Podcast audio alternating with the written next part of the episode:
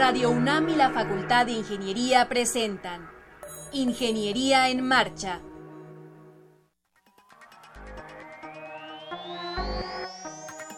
Un espacio dedicado a la divulgación del quehacer de la Facultad de Ingeniería. Ingeniería en Marcha. Le informamos sobre las innovaciones tecnológicas y de investigación. Orientamos en temas de autoconstrucción. Presentamos la cultura y las artes y compartimos nuestras victorias en el deporte. Ingeniería en Marcha. Un programa pensado para vincularnos con usted. Ingeniería en Marcha.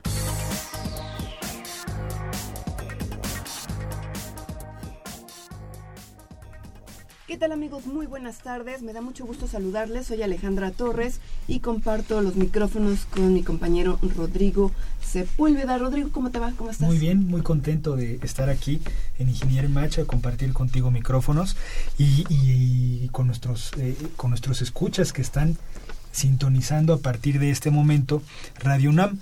Los invitamos a que entren en comunicación con nosotros vía Facebook. Está Sandra Corona con los pulgares listos atendiéndolos. También eh, vía la página de, la, de, nuestra, de nuestro programa que es www.enmarcha.unam mx de ahí pueden descargar el podcast de los de este programa y de los anteriores en cualquier momento. Claro, y bueno, también eh, comentar que seguramente la comunidad de la Facultad de Ingeniería nos está escuchando mediante el circuito cerrado de televisión. Nos encantaría que vía Facebook nos hagan sus comentarios, alguna pregunta, planteamiento o también vía telefónica pueden hacerlo al 55 36 89 89. El ingeniero Joel Carvajal Mejía nos va a asistir en, este, en, los teléfonos. Por si usted también eh, desea estar en contacto con nosotros eh, por este medio, puede hacerlo por el 55 36 8989. Bueno, ¿qué vamos a tener el día de hoy en Ingeniería en Marcha? Bueno, pues vamos a platicar con el ingeniero Fernando Gutiérrez Ochoa, presidente del Colegio de Ingenieros Civiles de México, y con el ingeniero Alfonso Ramírez Lavín, consejero del mismo colegio. Ellos nos van a platicar acerca de diversos programas de trabajo de este órgano tan importante para nuestro país. Posteriormente, los alumnos Damián López y Andrés López nos van a contar de los logros obtenidos por el equipo Puma Bike en Las Vegas. Y para conocer los objetivos de la recién formada Sociedad de Alumnos de Sistemas Biomédicos, nos acompañarán su presidente Miguel Ángel Gorostieta y su vicepresidente Cristian Ángeles Ledesma. Así que no se vaya, acompáñenos porque Ingeniería en Marcha ya comenzó. 225 años formando ingenieros. 1792-2017. Facultad de Ingeniería. Estás en Ingeniería en Marcha. El programa radiofónico de la Facultad de Ingeniería. Si deseas escuchar el podcast del día de hoy y los de programas anteriores o descargar el manual de autoconstrucción, entra a nuestra página www.enmarcha.unam.mx. Amigos, ya estamos de regreso con ustedes.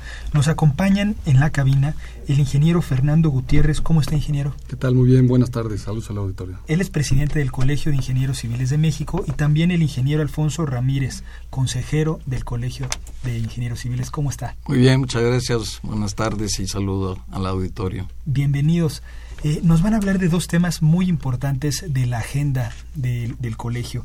Eh, el primero es Sistema de Planeación de la Infraestructura Nacional, un programa muy importante, muy ambicioso, y también el, ya eh, pues tradicional Congreso de Ingeniería Civil, que es a nivel nacional. vamos a empezar a hablar de los temas. Perfecto, claro que sí. El colegio, el 36 Consejo Directivo, que me honro presidir y del cual formamos parte Alfonso y yo, eh, uno de los grandes retos que resulta de talleres de planeación estratégica que realizamos, identificamos que el tema de la planeación es un tema de importancia y de preocupación nacional y no solamente para la ingeniería civil, sino para cualquier, cualquier profesión. Muchos de los problemas que vemos en la calidad de la infraestructura, en los tiempos de, con desfasamientos importantes de los grandes proyectos de infraestructura es precisamente por la falta de planeación.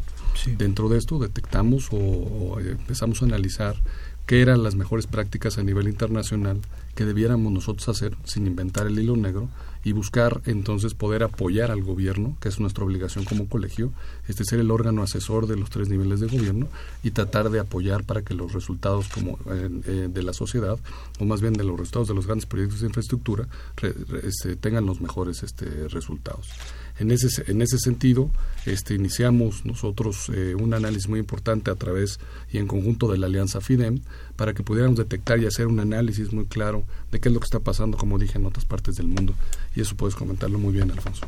Sí, este, en una de las comisiones que tiene la Alianza, que es la de Inteligencia Tecnológica, en donde participa el colegio, se propuso con el plan estratégico que ellos hicieron, que tomáramos en cuenta cuáles son las mejores prácticas a nivel internacional. Y llevamos a cabo el análisis de 10 países y un 11 con México para hacer la comparativa, de América, Canadá, Estados Unidos, Colombia y Chile, de Europa, España, Francia, Alemania y el Reino Unido. Este último muy importante porque sobresale de los demás por el avance que llevan. Y luego ya en, eh, en Asia y Oceanía, Corea y Australia. Este nuevamente último es curioso porque es el único que tiene un instituto autónomo para llevar a cabo la planeación. Y lo que hemos venido identificando es cuáles son sus formas de gobernanza, cómo están constituidos, qué tipo de infraestructura es la que realizan ellos su planeación y con ello entonces tratar de adecuarlo a las condiciones de México que son muy importantes porque no tenemos un sistema que planee la infraestructura nacional. Entonces ese fue el, primer, eh, el primer entregable, digamos, del proyecto, eh, fue hacer todo este estudio internacional. ¿Qué, qué tan eh, difícil es adaptar estas condiciones? ¿no? Que supongo que hay muchos aspectos que difieren de un país a otro. Hay países más cercanos como Colombia, que puede ser el más inmediato a lo mejor de los que usted mencionó. ¿Qué tan difícil es tratar de adaptarlo en una situación que eh, pues podría entenderse como algo a futuro, ¿no? Que es el, proceso de la planeación. Si me permites, mira, este, lo que es importante es tener un sistema que ayude a la planeación de la infraestructura. Sí. Un sistema que eh, de alguna manera lo, lo, tiene México a través de la ley de planeación y Hacienda es la responsable. Sin embargo, nosotros creemos que es muy importante que se enfoque específicamente en el tema de infraestructura. Entonces, primero, no es muy complicado. Claro, las formas de gobernanza sí tienen diferencias, porque, bueno, pues en muchos de los países que dije, no tiene que ver la cercanía, tiene que ver su régimen. parlamentario pues no es como el nuestro claro. pero hay cosas que se pueden aprovechar de manera importante y de hecho el sistema eh, tiene otros tres subsistemas que le van a permitir realmente administrar la, la planeación de la infraestructura ¿no? Entonces, eh, como ustedes ven, hay un sistema nacional que tiene que ver con el marco normativo, que tiene que ver con el tipo de organización que se puede tener, las leyes y el marco jurídico que se tiene. Luego la parte de formas de gobernanza, que es muy importante porque ahí requiere de tener eh, elementos y herramientas para poder actuar realmente. Y finalmente la parte de evaluación de proyectos, que es fundamental, ¿no? Pues tienen que entrar, los primeros proyectos son los que tienen que ser más rentables o con un impacto social más importante, etcétera. Pero abajo, estoy aquí enseñándole a ustedes la gráfica, estamos en radio, pero, pero hay tres subsistemas que le van a dar soporte. Y uno de ellos es muy importante y precisamente en, eh, en este programa que nos escuchan sobre todo muchos estudiantes de ingeniería, es el subsistema de formación de recursos humanos, investigación y desarrollo. Y por supuesto que la red de eh, instituciones de educación superior, en particular en la ingeniería, pues va a ser fundamental para, para ese subsistema. Hay otros dos, el subsistema de información y análisis geoespacial, pues para tomar decisiones requiere uno de información. Entonces hay que diseñar todo un sistema y hay muchas, ahí está INEGI, ya está Centrogeo, etcétera. Bueno, el chiste es nuevamente que haya una red con estas instituciones. Y la última es muy importante porque es ver el futuro, es un sistema de inteligencia tecnológica competitiva. ¿Qué quiere decir eso? ¿Qué está pasando en el mundo o qué va a pasar en el mundo en materia de infraestructura? Em, yo les preguntaría, ¿tiene que ver este sistema que ustedes están proponiendo de planeación de la infraestructura nacional, se contrapone eh, coadyuva con el Sistema Nacional de Infraestructura? ¿O es otra cosa completamente distinta? Eh, Fernando. Sí, eh, yo aquí lo que vale la pena mencionar es que hemos detectado y por eso la necesidad de presentarlo como lo estamos haciendo, que la planeación en México está acotada precisamente incluso por la Constitución. Te marca que tienes que planear durante la administración en la cual estás este, trabajando para como servidor público. Entonces no puede haber proyectos que trasciendan las administraciones o que sean transaccionales. Y determinamos proyectos como el nuevo aeropuerto o cualquier proyecto de infraestructura de manera importante, este, son proyectos a largo plazo. Y lo que estamos nosotros buscando cambiar es precisamente eso, que la visión del país se vea a mediano y largo plazo y en base a eso hacer la planeación y regresarnos para que con tácticas específicas podamos llegar a tener esto. Estamos trabajando en conjunto con la Cámara Mexicana de la Industria de la Construcción, como en la Cámara Nacional de Empresas de Consultoría y con otras este, especialidades, no, no nada más de ingeniería, porque al final un sistema de planeación lo que es es una metodología para poder ayudar al gobierno a que la planeación se haga en función a las necesidades que tenemos primarias o prioritarias en el país tomando en cuenta la parte social, tomando en cuenta la parte económica, pero sobre todo sin perder de vista el rumbo y esa visión de mediano y largo plazo que mencioné. Entonces, en, este sentido, eh, la cartera de proyectos que se desarrolla, por ejemplo, hoy, es una responsabilidad que la Cámara Mexicana de la Industria de la Construcción la está tomando. Entonces ellos van a desarrollar una cantidad de proyectos que se requieren en base a sus visitas y a unos foros de infraestructura que se están realizando a nivel nacional, con lo cual se detectan necesidades.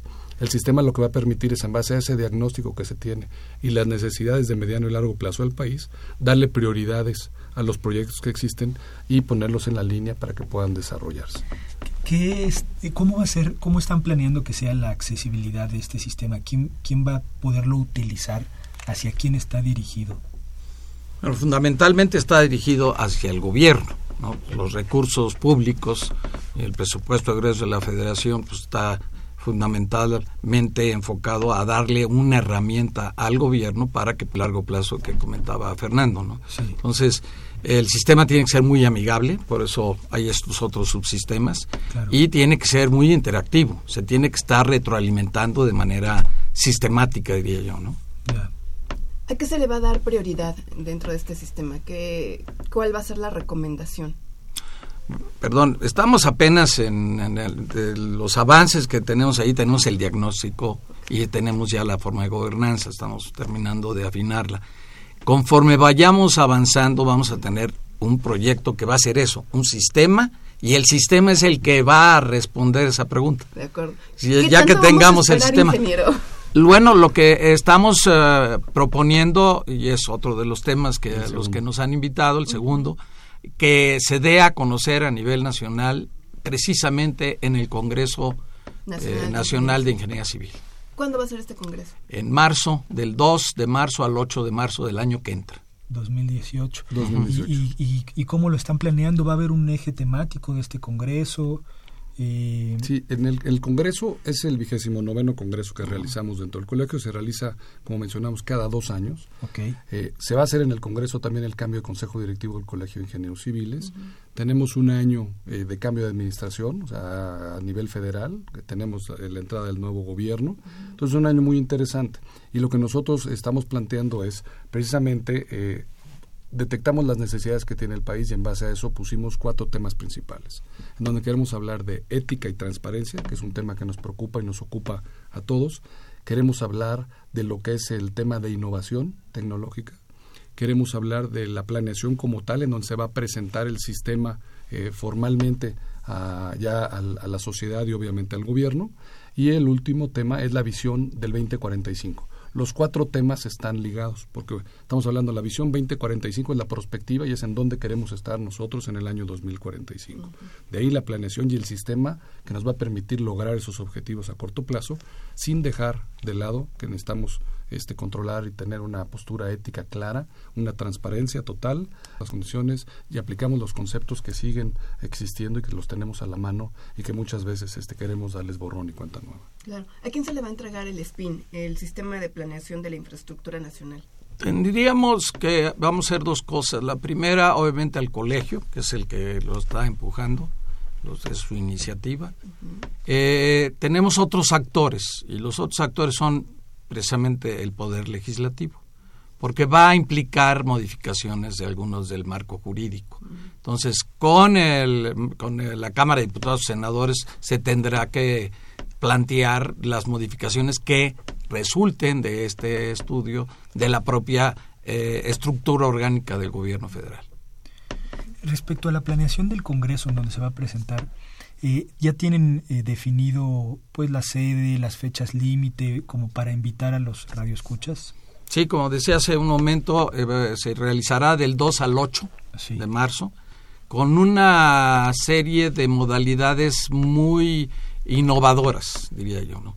Eh, el viernes 2, sábado 3 y domingo 4, esos días van a llevarse a cabo cursos impartidos por los que más saben que son las sociedades técnicas, que alberga el propio colegio, no son parte del colegio, pero las alberga en las instalaciones y este curso, eh, esos cursos son fundamentalmente para muchachos que están terminando o jóvenes de la práctica profesional, pero en temas relevantes, en temas realmente de vanguardia. ¿verdad? Nuevos materiales, la parte de sísmica que ahorita se está viendo con gran interés, etcétera. Esa es la primera parte y ahí va a haber una participación muy importante de jóvenes Creo que este es otro componente importante del Congreso, la participación de jóvenes estudiantes. Va a haber una cosa que seguramente ustedes que están muy pegados con los jóvenes ya lo escucharon, vamos a hacer un hackathon. Oh, qué Y ese va a estar muy interesante. Qué bueno, es la primera vez que alguien me dice que sí entiende qué es, porque le tiene uno que describir a la gente, pero es un tema muy importante para los jóvenes y dan muchos resultados. Impresionante la capacidad que tienen. Entonces va a estar de medio viernes a finales de domingo, o sea, todo el, sábado y el domingo, van a estar trabajando sobre temas específicos para que desarrollen sus aplicaciones, que es parte del hackathon. Pero vamos a hacer otra cosa, vamos a hacer concursos. Se van a hacer concursos ya a partir del lunes que ya empiezan las, las ah, zonas temáticas, que las áreas temáticas que platicaba Fernando, y ahí vamos a tener concursos de mejores eh, proyectos y vamos a hacer algo que va a estar complicado, pero va a ser muy interesante y bonito. Un concurso de dibujo para niños. Mm. Que digan, a ver, ¿cómo creen ustedes que es la ingeniería o para qué les ha servido? En fin, algo que nunca se había hecho. ¿eh? están buscando integrar a toda la comunidad que rodea la ingeniería. Sí. Incluso ahí me permitiría comentarles eh, este es un congreso que vamos a cambiar lo que veníamos haciendo. Si estamos hablando de innovación y estamos hablando de cosas diferentes, este congreso lo queremos hacer distinto. El Congreso Nacional de Ingeniería Civil es del Colegio de Ingenieros Civiles, pero el Colegio de Ingenieros Civiles está radicado en la Ciudad de México. normalmente se le da mucha importancia en la zona centro del país. Ahora tenemos las cuatro reuniones regionales, pero en donde están participando los colegios de las distintas regiones del país, con la idea de poder manejar los cuatro mismos temas que tenemos, pero dándoles espacio para que se vean cuáles son los retos que tenemos en esos mismos cuatro temas a nivel regional. Y eso se traerá al Congreso invitamos a las sociedades técnicas que normalmente el colegio está formado por comités técnicos. Todos los comités desarrollan proyectos, desarrollan propuestas para el gobierno, en su momento se gestionan a través de diálogos con ingenieros o de una gestión entre el gobierno y el propio colegio. Pero ahora decidimos meter a las sociedades. Las sociedades técnicas es en donde se acumulan los expertos de cada uno de los temas y estamos haciendo que sea de ellos también el Congreso. El Congreso va a ser un Congreso nacional de ingeniería civil. Ahora sí va a ser un congreso en donde todos los que estamos alrededor de la ingeniería civil y de la infraestructura vamos a participar. Ingeniero, ¿dónde va a ser? ¿Cuál es la sede? Es el World Trade Center. En la Ciudad de México. En la Ciudad de México, es correcto. Pues qué maravilla. En la parte regional es importante señalar que van a participar también las instituciones de educación superior, o sea, las universidades. Que si si la vamos a hacer en, Imaginen un lugar Sinaloa, así, bueno, que vengan las de, no nomás las de Sinaloa, sino las de Baja California, las dos Bajas, Sonora, de manera que son los chavos que después van a venir al Congreso también. Claro, por supuesto. Pues muchas gracias por venir, por darnos esta información que es muy valiosa y seguramente conforme se vaya acercando esa fecha tendremos algún, alguna otra visita. Pues quisiéramos que hubiera cada mes, porque es muy importante la promoción. Luego se nos olvida, ya saben que tenemos luego eh, memoria corta. Si hay que estarles diciendo a los muchachos, oigan, y ya va a ser marzo, aunque estemos en, en agosto, y ya va a ser marzo para que empiecen a calentar motores. Claro. Muchas gracias. Pues gracias. a ustedes y un saludo a sus auditores. Muchísimas gracias. Hasta luego. Listo. 225 años formando ingenieros. 1792-2017. Facultad de Ingeniería.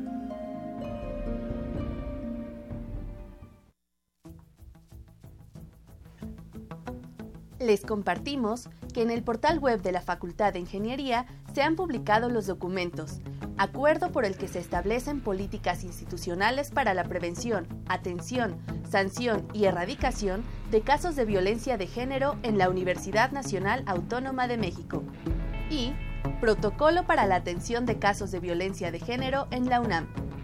Están a su disposición a través del botón de acceso Igualdad de Género ubicado en la página de inicio del portal web de la FI www.ingeniería.unam.mx.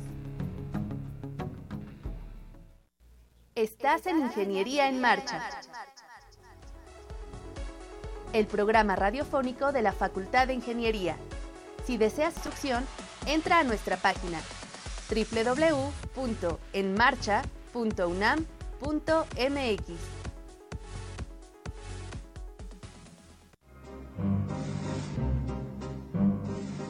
Para conocer las novedades editoriales que se publican en nuestro país, no te puedes perder la Feria de los Libros. Escúchalo todos los lunes a las 14 horas por el 860 de AM.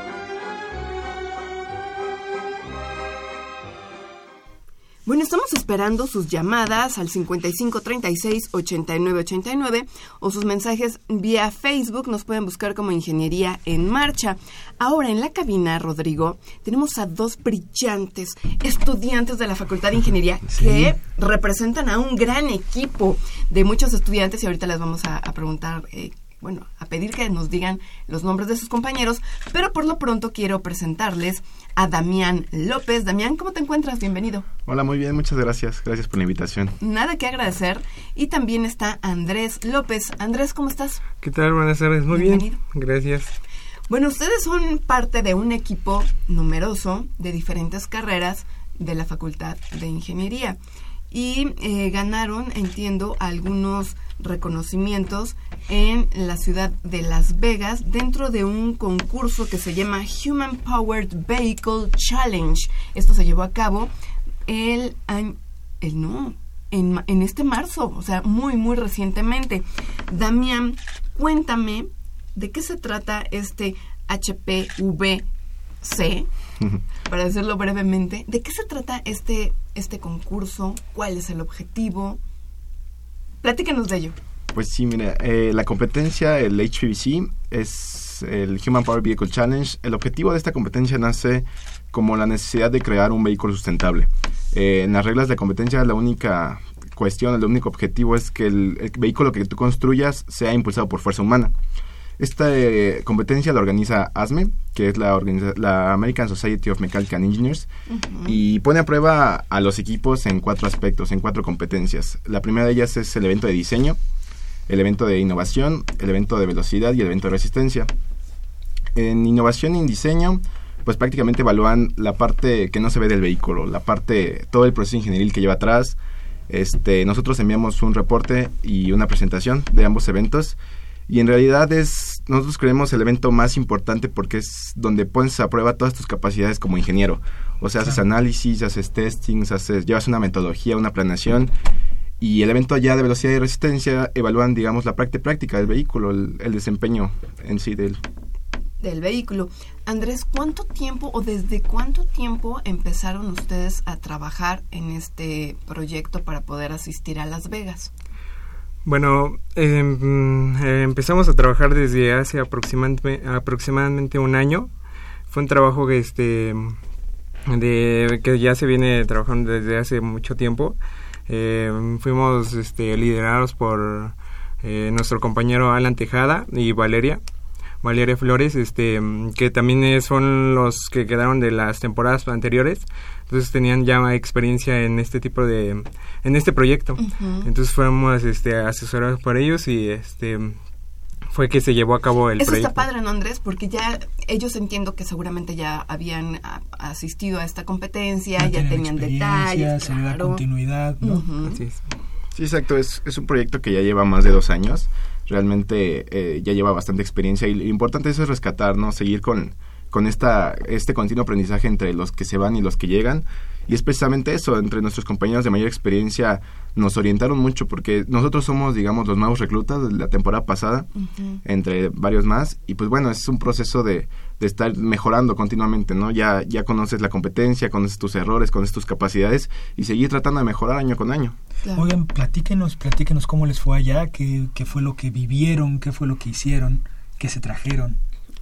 No, pues fue, la experiencia es, es increíble, ¿no? El, el ir a competir a, a otro país y, y, representar tanto a tu universidad como a tu país es, es algo muy bonito, ¿no? Y, y, la competencia ya como persona nos deja muchas enseñanzas, nos deja el, comparar lo que estamos, estamos haciendo nosotros con lo que está llevando a cabo allá. Y ya en, el, en la competencia como tal, en los eventos, pues realmente muy contentos, muy orgullosos porque nos trajimos el segundo lugar de diseño a nivel internacional, a nivel de Estados Unidos de 25, univers 25 universidades que compitieron, fuimos el segundo lugar. Y trajimos también el cuarto lugar en innovación, lo cual habla que pues se trabajan las ideas, ¿no? Es, es, muy importante seguir trabajando esta parte porque muchas veces se quedan simplemente en ideas y la idea es este seguirlas trabajando y transformarlas en, en productos que puedan ser temas de tesis o incluso llegar a comercializarse en un futuro. Sí. Entonces, muy contentos con estos dos, dos premios que reflejan el, el trabajo del equipo. Y, y, les comentaba, el evento de diseño es eso, o sea, no gana quien tiene el mejor diseño, el, más bonito, el más funcional, sino realmente el que lleva un mejor proceso en el que puedes justificar todas tus, tus habilidades o tus, tus experiencias que has tenido y aparte las reflejas en un método ingenieril. Lo mejor de todo es que pues es nuestro nuestro vehículo es este digamos sencillo en cuanto a materiales, en cuanto a, a lo que ocupamos precisamente porque a veces no tenemos el, presupuesto necesario, pero con lo que tenemos y con lo que llegamos a, poder ocupar, pues realizar lo mejor posible, ¿no? Y es justamente eso de los que estamos muy contentos. Claro. Oye, Andrés, platícanos un poquito en qué consiste eh, el, aspecto de la innovación. ¿Por qué les dieron el, el cuarto lugar? ¿Qué propusieron? ¿Por qué ustedes se sienten tan orgullosos de eso? Bueno, la innovación se trata de, este, de crear algo nuevo, algo diferente eh, en comparación a otras este, innovaciones presentadas en el, en este, en esta competencia. Algo que nos ayude ya sea al, al propio este conductor o al vehículo a los demás también, a los otros conductores también. Claro. Entonces nuestra pre, nuestra innovación se trató de un de un sistema mm, detector de vehículos que nos ayuda a, a tener mayor seguri seguridad en, en el manejo. Se trata de dos este de mediante sensores eh, ubicar la posición del, del vehículo que se acerca. Entonces esto en, en el cinturón de seguridad y esto nos, eh, nos, nos dice de qué lado se, se va acercando el vehículo. Entonces, también para prevenir al, al, otro vehículo al que se está acercando y que tenga precaución, este, se colocaron dos, una serie de LEDs eh, eh, al, en la parte trasera del vehículo. Sí. Y conforme se iba acercando es como es la, la frecuencia del parpadeo del, de los LEDs. Y eso le avisa al, al piloto que ya viene alguien atrás de él, cercano. Exacto. Y entonces ya le, le, lo previene de que, este, oye, ten cuidado y este... Mm, mira, pues buena innovación. Y sabes que Andrés, no hemos platicado eh, qué carreras están implicadas en, en todo el, el, el equipo. ¿De qué carrera eres tú, por ejemplo? Yo soy de ingeniería mecánica del de cuarto semestre. También este tenemos de ingeniería mecatrónica, sí. Ingeniería industrial e incluso un ingeniero civil. civil. Incluso Rodrigo, sí, ¿cómo? O sea, ¿cómo te sonó eso? A ver, así como pues ya Rodrigo modo, es civil. ¿no? Ah, sí. A ver, díganme nombres. ¿Quién in integran también este equipo? Eh, porque es importante eh, darle su reconocimiento, decir que por el espacio en la cabina no pueden venir todos, pero, a ver, mencionen a sus compañeros. Pues a en ver, el Damián. equipo somos somos 10 integrantes, Ajá. entre, como dicen, en las carreras que mencionaron, e incluso tenemos tres egresados ya de la facultad, Super. que son los que más experiencia aportaron. Este, bueno, nuestro capitán Alan Tejada, uh -huh. él fue el que lideró el equipo. La líder de diseño, Valeria Flores, también egresada de Ingeniería Mecatrónica. Misael Bravo en el, la parte de administración, Kevin Valencia en la parte de dirección, este, Alejandro Magallán en la parte de, de chasis, asiento y mandos junto conmigo. Eh, ¿Quién nos falta? A ver, a ver. No, Miguel, Miguel, es la parte de, sí. de la, la parte más mecánica del, del vehículo que tiene que ver con la, con la bicicleta como tal. Él es él ya tiene su propia tienda, entonces él sabe un poquito más de ese tema. Jessica Marlene. Jessica Marlene, ella se integró un poco junto con Alan, Alan Robert. Y No nosotros- olviden al ingeniero civil, por favor. A ver. Alan, Alan es el ingeniero Ah, civil Alan, muy bien. Y hay un, ingre- un egresado de ingeniería industrial. Sí, Miguel. Miguel, Miguel. Miguel Ángel López. Perfecto. Oigan, no nos han descrito el vehículo. ¿Cómo lo imaginamos? Porque entiendo que es una bicicleta, pero no necesariamente tiene el mismo diseño y estaría pues padre imaginárnoslo, ¿no? Aquí al aire. Sí, es, es complicado porque cuando uno habla de vehículos alternativos... Échale ganas, Damián. A ver. piensa, pues ma- no es una bicicleta como tal, nuestro vehículo es de tres ruedas para empezar, o sea, tiene lo que tiene de bicicleta más que nada es que funciona con pedales. Entonces nuestro vehículo Es un tiene triciclo, es un- entonces. es un triciclo, Es un triciclo. triciclo. Sí, sí. Nuestro nuestro vehículo, lo fuerte de nuestro vehículo es la seguridad. O sea, nuestro diseño y todo todo está enfocado. Nuestro primer requerimiento es la seguridad, precisamente porque aparte de que nosotros somos quien quien piloteamos el vehículo en la competencia, pues porque es algo primordial en cualquier Claro. en cualquier objetivo. Sí, sí. Entonces nuestro vehículo cuenta cuenta de tres ruedas, son dos delanteras y una trasera.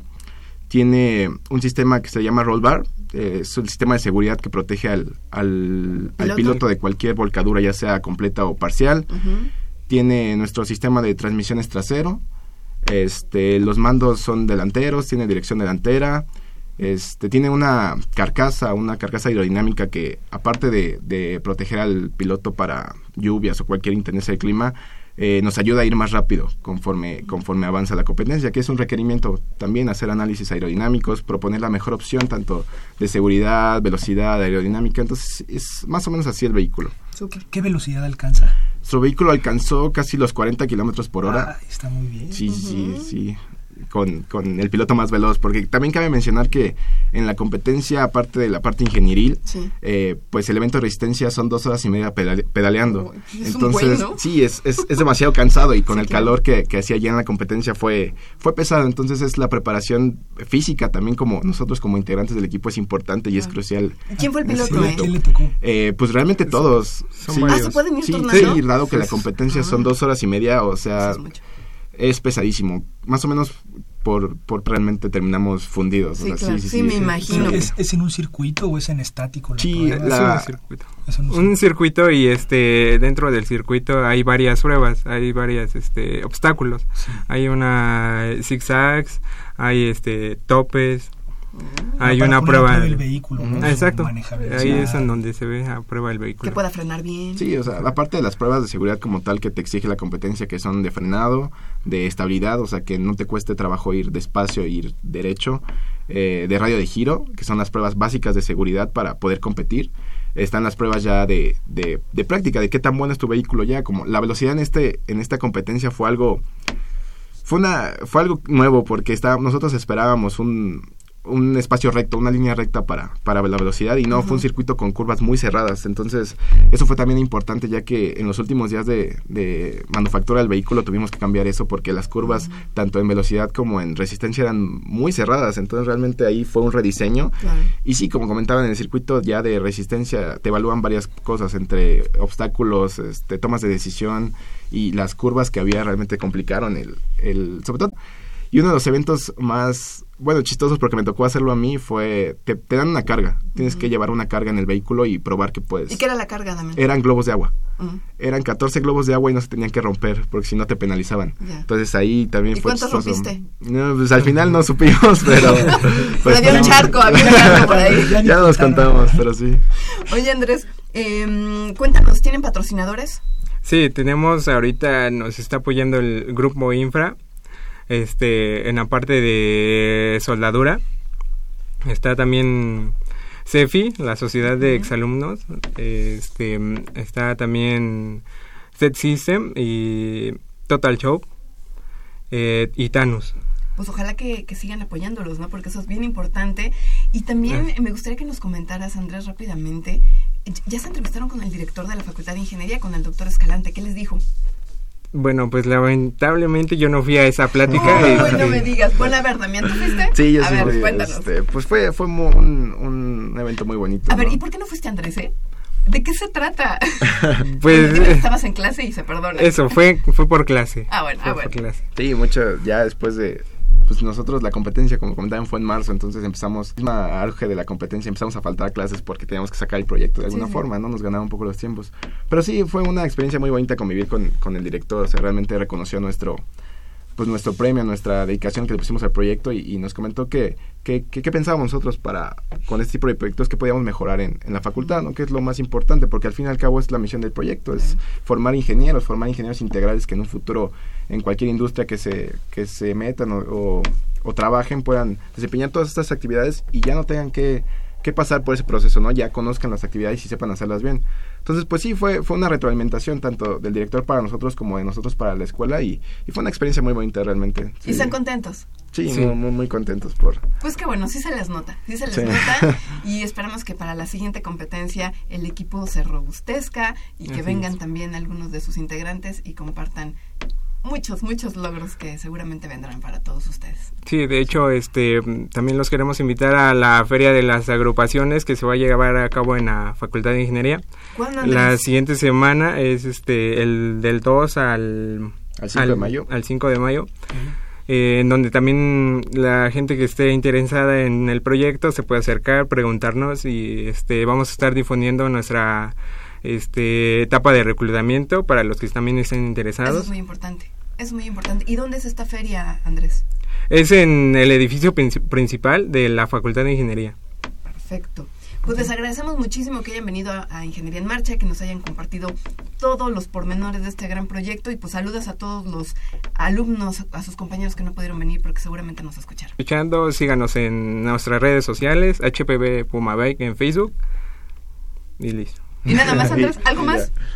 Mm, nada más. Saludos a, nuestros compañeros, que todos ellos son parte de ese proyecto. Como siempre, es la, la unión de este equipo es lo que ha hecho los, los grandes resultados. Entonces, pues un saludo muy grande a ellos. Pues muchas gracias. Gracias y felicidades. Gracias. gracias.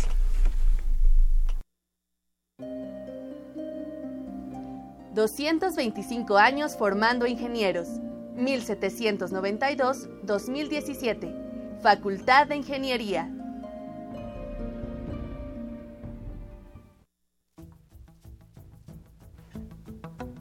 Les compartimos que en el portal web de la Facultad de Ingeniería se han publicado los documentos, acuerdo por el que se establecen políticas institucionales para la prevención, atención, sanción y erradicación de casos de violencia de género en la Universidad Nacional Autónoma de México. Y Protocolo para la atención de casos de violencia de género en la UNAM están a su disposición a través del botón de acceso Igualdad de Género ubicado en la página de inicio del portal web de la FI www.ingeniería.unam.mx. Estás en Ingeniería en Marcha. El programa radiofónico de la Facultad de Ingeniería si deseas escuchar el podcast del día de hoy y los de programas anteriores o descargar el manual de autoconstrucción, entra a nuestra página www.enmarcha.unam.mx.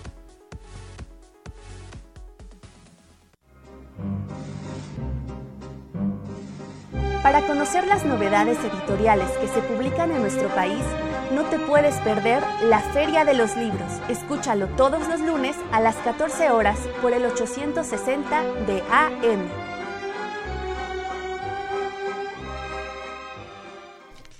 Estamos de regreso con ustedes y ahora nos acompañan en la cabina eh, Miguel Ángel Gozostieta. Él es presidente de la Sociedad de Alumnos de Sistemas Biomédicos. Miguel Ángel, ¿cómo estás? Muy bien, muchas gracias por la invitación. Al contrario. Y Cristian Manuel Ángeles Ledesma. ¿Cómo estás, Cristian? ¿Qué tal? Bien, gracias igual por la invitación. Eh, él es vicepresidente de la misma sociedad. Bienvenidos al programa. Qué bueno que están con nosotros estas sociedades de reciente formación. Entonces, pues estamos dando el estreno aquí en el programa, ¿no? Sí, tiene poco que nos acaban de dar como esa oficialidad de que ya por fin tomamos protesta. Llevamos un año trabajando con el departamento, pero no éramos legales, por así decirlo. Entonces, Hace como un mes exactamente tomamos protesta por parte de la facultad. Ya somos, formamos la 43, si no mal recuerdo, sociedad estudiantil ya formada en la facultad. Y es algo que se apega a la nueva carrera que se está impartiendo en nuestra facultad, que es la treceava. La SOSBI. Ajá, la SOSBI.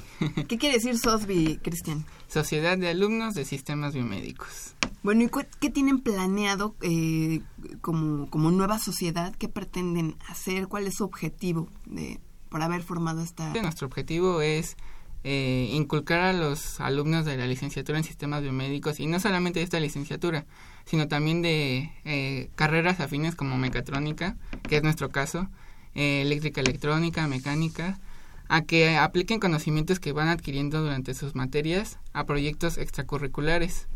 ¿Qué otra cosa, Miguel? Bueno, también, por ejemplo, cabe mencionar que no solamente son carreras por parte de la DIME, que es nuestra división, sino también parte de la DIE, que son computación y eléctrica electrónica y también no nos cerramos las puertas a solamente que ellos se integren a nosotros. También se pueden integrar muchachos desde preparatoria que muestran interés por el área, porque hay muchas como esas inquietudes de en qué quiere la carrera, qué hace así. ¿Qué hacen, no? Simplemente.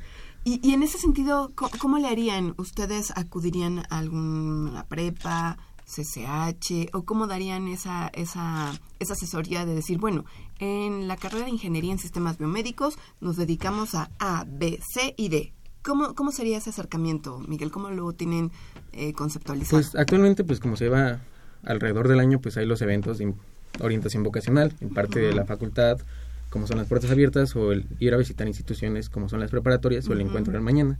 En estos ya hemos estado participando, dando mm, pláticas informativas, diciendo a los muchachos sus dudas, qué se hace, cuáles son sus módulos de salida, qué hace cada módulo de salida y cuáles son las oportunidades de empleo en el exterior.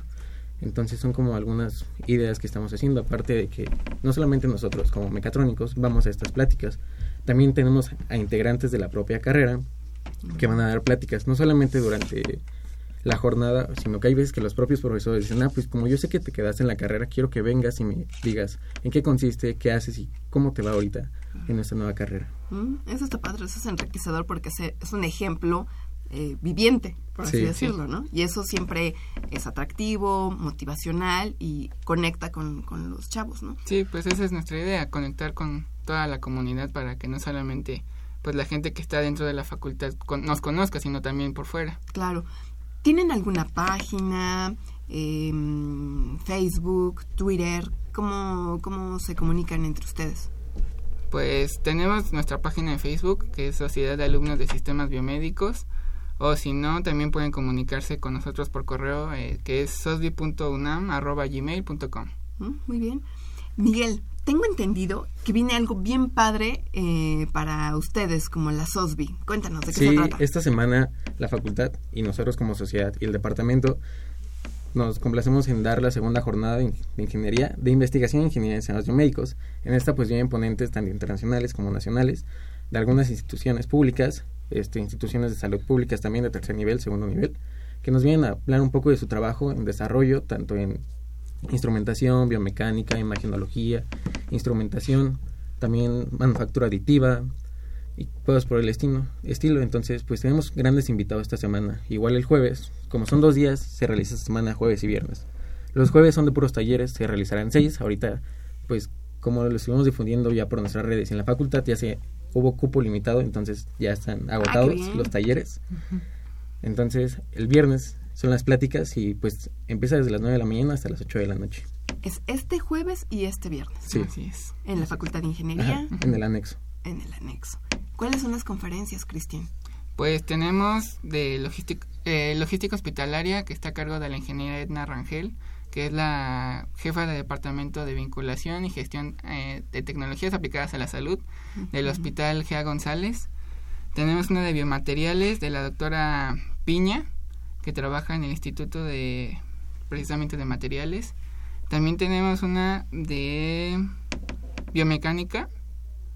De quién la, quién da la de biomecánica? A ver, hagan memoria.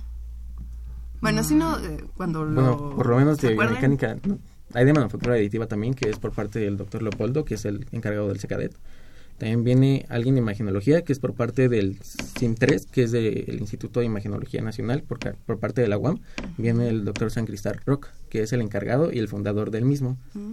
Entonces, esa conferencia va a estar muy buena. También tenemos por parte de instrumentación al doctor Luis Jiménez, que es un profesor del Departamento de Ingeniería Biomédica de la facultad, que es el que está dando a los chicos ahorita actualmente sus materias. de rehabilitación también tenemos una, una plática. Por el maestro Igor Salinas. También hay de física médica, que es el doctor, si no mal recuerdo, Misham. Sí, es su nombre, porque teníamos dos, que es de ciencias forenses. También hay de química farmacéutica. Y... ¿Qué más, Cristian? Mm, estoy, no me acuerdo de qué es, pero es de la doctora Michelin. Ah, ella es la QFB. Ah, muy bien. ¿La químico-farmacobióloga? Químico-farmacobióloga. Oigan, en la organización de este evento que pues es complejo y supongo que es a lo mejor su primera experiencia, eh, ¿cómo ha sido esa participación eh, de sus compañeros? Es decir, ¿qué tan cercano ha sido? Y en lo otro, ¿no? Digamos, la respuesta hacia la sociedad que es de, de nueva creación, ¿cómo ha sido la respuesta de los estudiantes de biomédicas? Pues en cuanto a los chicos de, por ejemplo, de los de la segunda generación han, han estado muy participativos con nosotros. De hecho, creo que son los que más hay dentro de la sociedad. Y de por parte de la tercera generación también han querido apoyarnos mucho. Son los que nos están apoyando ahorita con la organización de la jornada. Son los más chicos, ¿no? Ajá. Sí. Sí, apenas van en segundo semestre por parte de la primera generación, pues también hay dos o tres chicos que nos ayudan bastante. Por parte de difusión, algún video, carteles. Entonces, pues por parte de su comunidad como estudiantes, pues sí nos han ayudado bastante. Ha ido creciendo porque la primera generación es mucho más pequeña que esta última, ¿no? Sí, pues en un principio eran 13, pero uno se salió. Entonces quedaron 12. La siguiente generación se conformó por 30 alumnos y ahorita son 42. Ok, sí ha ido creciendo. Sí, claro. ¿Qué les dirían? yo tengo mucha curiosidad cuando van a las ferias del empleo o a, algún bachillerato. ¿Qué les dicen sobre la carrera? ¿De qué se trata la ingeniería en sistemas biomédicos, Cristian? Pues la licenciatura en Ingeniería en Sistemas Biomédicos comprende tres áreas, que es el área de biomecánica, de logística hospitalaria y la instrumentación biomédica. Eh, en cada área, pues, enfocas un trabajo distinto. Por ejemplo, en la de biomecánica te, te dedicas a hacer el trabajo de prótesis, ortoprótesis, ayudas técnicas y ese tipo de cosas. En la parte de instrumentación biomédica, pues uno, un ingeniero puede encargarse de ver el funcionamiento de un equipo médico que ocupan en hospitales o en eh, centros de atención a la salud. Y en logística hospitalaria, pues es eh, enfocarse en el trabajo de cómo se distribuye el equipo médico, eh, los insumos que se ocupan para los equipos y todas esas cosas. Entonces, es lo que platicamos un poquito con los chicos que cuando vamos a lo de puertas abiertas. Y pues ya las dudas que nos vayan eh, arrojando, tratamos de responderle. ¿En qué módulos estás tú? Pues yo eh, al principio quería biomecánica, luego conforme fui tomando clases, eh, me interesó la instrumentación, pero ahorita estoy campechaneando entre biomecánica e instrumentación. Genial. ¿Y en tu caso, Miguel Ángel? Estoy igual, o sea, los dos somos como que nos complementamos porque pues somos pioneros ahorita en esta sociedad, entonces somos, aparte de que no somos de la carrera, pues somos como que un área fin que se, se, desarrolla muy bien en conjunto con ella. Entonces, pues los dos estamos como en esa decide entre biomecánica o instrumentación, pero pues como las dos se llevan excelente y la puedes complementar con cada uno, pues estamos como siendo esa mezcla entre las dos áreas. Súper. Están a punto de salir de, la carrera, ¿no es cierto? Sí, ya, nos falta muy poquito. Un semestre. Un semestre, pero porque ustedes adelantaron. Sí. ¿Y por qué adelantaron? O sea, entiendo que es complejo, muy complejo, y ustedes se dan el lujo de adelantar materias. sí, algo así. Es que, pues, creo que nos da sed de conocimiento. Mira, muy bien, Cristian. No, pues, como que en nuestro caso, por ejemplo, adelantamos porque queremos meter materias de precisamente de la licenciatura de biomédica y pues es como una forma de ir eh, adquiriendo esos conocimientos que la licenciatura de mecatrónica pues no nos no nos proporciona al 100%. Entonces ha sido una buena herramienta eso de adelantar materias porque nos, nos permitió llevar materias como fisiología, como eh, imagenología. Entonces ha sido pues un buen puente para poder no solamente ser vicepresidente y presidente, sino también eh, apoyar a los chicos que, que vienen detrás de nosotros. Claro. Pues les agradecemos muchísimo que hayan venido a Ingeniería en Marcha, que esta segunda jornada sea de muchos éxitos, que aprendan mucho, que difundan todo lo que ustedes quieran compartir con todos sus demás compañeros y que sus invitados puedan transmitir sus conocimientos, ¿no? Que finalmente también eso va a ser muy importante. Sí, porque la verdad nos espera mucha gente. Ahorita pues antier estábamos revisando los registros y ya teníamos 200 invitados. Ah, qué Por parte del IPN, VM, UAM, también hay empresas, institutos nacionales de salud, entonces como que ellos mismos, por parte de la visión que le estamos dando, pues nos van a visitar para ver qué tales están nuestras conferencias y talleres. Sí, además esta carrera pues es muy eh, multidisciplinaria, ¿no? Se presta mucho a que intervengan médicos, físicos, un poco de todo, mecánicos, mecatrónicos, en fin, ¿no? Sí, se llama muy bien. Entonces, por parte de la licenciatura hay como que esa oportunidad de trabajar con gran variedad de profesionistas, tanto médicos como dices, fisioterapeutas, médicos, cirujanos también, bueno, cirujanos dentistas también, porque hay veces que en la manufactura aditiva también como ingenieros nosotros entramos. Ellos necesitan como ese aporte de nuevas tecnologías como sistemas biomédicos o de las áreas afines que podamos desarrollar con nosotros con nueva innovación para aplicarlas en el sector salud. Claro. Pues les decimos que sea para bien esa segunda jornada de Ingeniería en Sistemas Biomédicos y pues que regresen más adelante con otros proyectos de Ingeniería en Claro, cuando nos inviten aquí estaremos con gusto. Pues me encanta, Cristian. Muchas, muchas gracias y muchas gracias también a Miguel Ángel. Muchas gracias, Fernanda. Gracias. Gracias.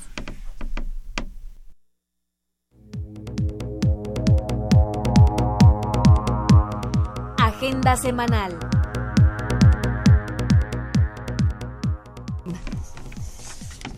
Bien, pues la Facultad de Ingeniería eh, tiene algunas invitaciones para todos ustedes. La primera de ellas es para que vean Creadores Universitarios.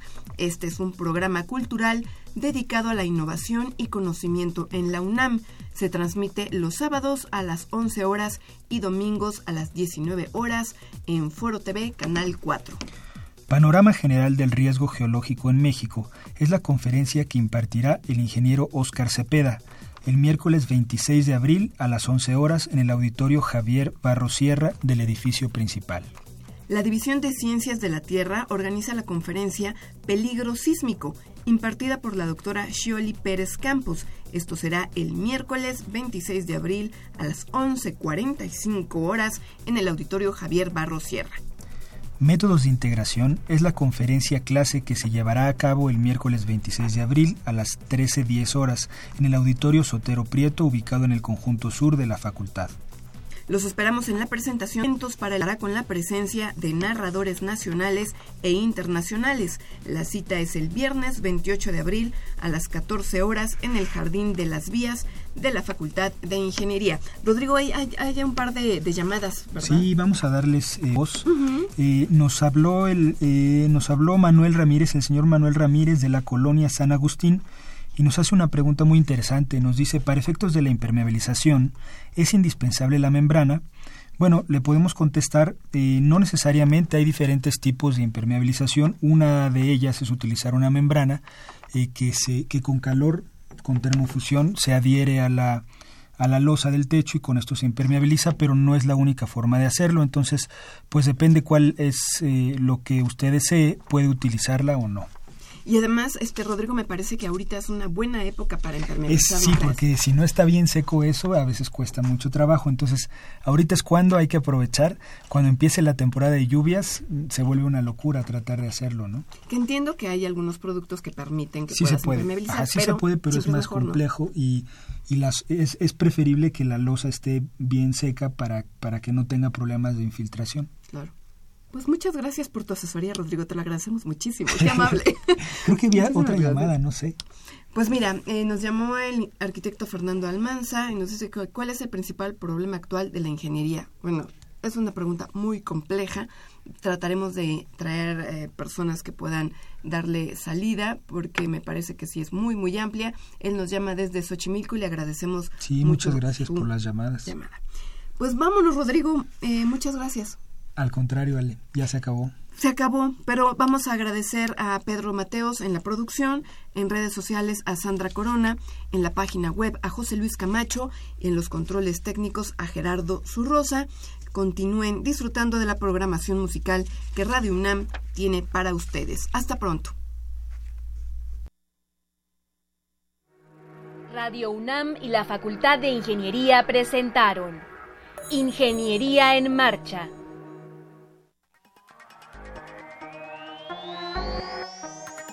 un espacio dedicado a la divulgación del quehacer de la Facultad de Ingeniería. Ingeniería en Marcha. Le informamos sobre las innovaciones tecnológicas y de investigación. Orientamos en temas de autoconstrucción. Presentamos la cultura y las artes. Y compartimos nuestras victorias en el deporte. Ingeniería en Marcha. Un programa pensado para vincularnos con usted. Ingeniería en Marcha.